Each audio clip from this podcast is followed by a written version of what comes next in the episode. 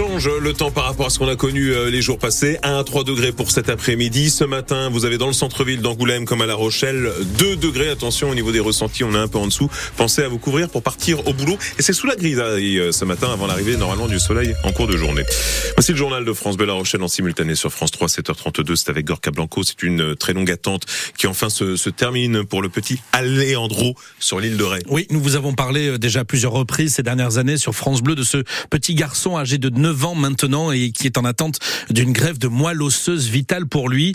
Âgé d'à peine 3 mois, tout bébé, les médecins avaient euh, découvert, diagnostiqué qu'il souffrait d'une maladie génétique rare, la maladie de Blackfan Diamond qui le prive de globules rouges. Alors après un faux espoir euh, douloureux à la fois à vivre pour lui et pour sa famille il y a deux ans, cette fois-ci c'est la bonne. Alejandro va pouvoir recevoir de la moelle osseuse 100% compatible de la part d'une donneuse allemande. Il doit partir pour cela dans 15 jours à Nantes pour y passer des examens préparatoires et euh, préparer donc cette transfusion programmée pour le 10 février.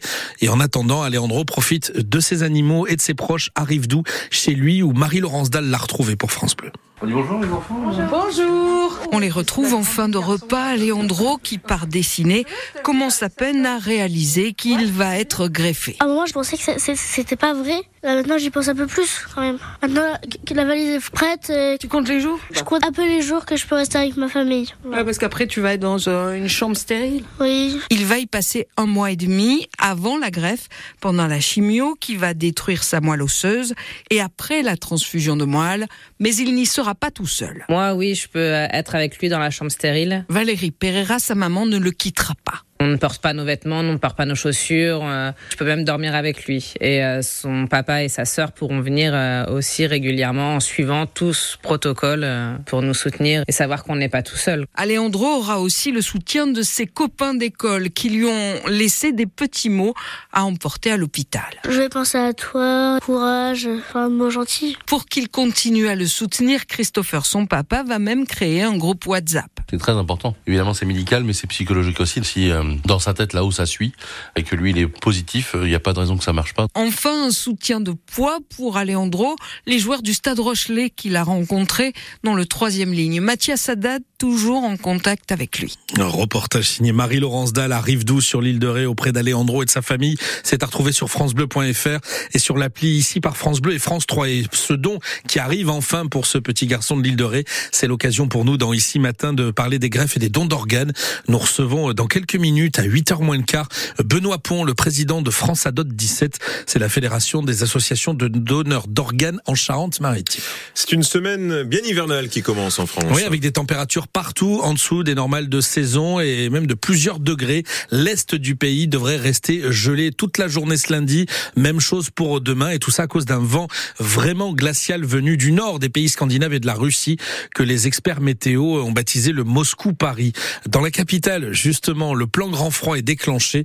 Même chose pour toute l'île de France. Dans notre région, la préfecture de la Charente-Maritime, elle, a choisi d'anticiper. Elle débloque aussi des moyens supplémentaires d'hébergement euh, d'urgence pour les SDF avec l'ouverture à La Rochelle, par exemple, de la salle de la Mahu, le centre d'hébergement d'urgence géré par l'association L'Escale. Si besoin, même des places euh, seront réservées dans les hôtels.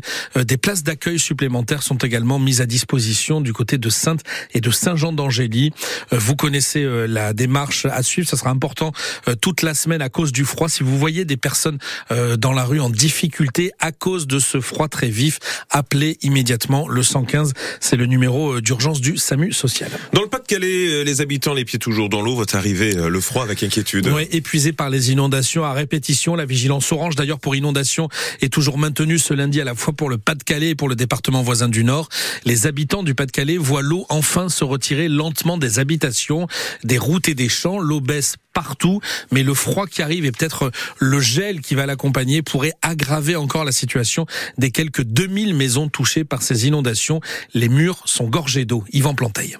À Merville, l'eau s'est enfin retirée de la maison de Marianne, mais la sexagénaire s'inquiète désormais du froid qui arrive dès aujourd'hui. Moins 5, il paraît. Tout est humide. Si ça gèle, c'est pas bon. Pour moi, c'est pas bon. Je sais pas ce que ça peut faire. Gérard habite de l'autre côté de la commune, il est aussi inondé et lui croit savoir ce qui pourrait se passer s'il gèle cette semaine. Les murs, ils sont gorgés d'eau. Bah, Qu'est-ce qu'ils vont faire? Ils vont gonfler.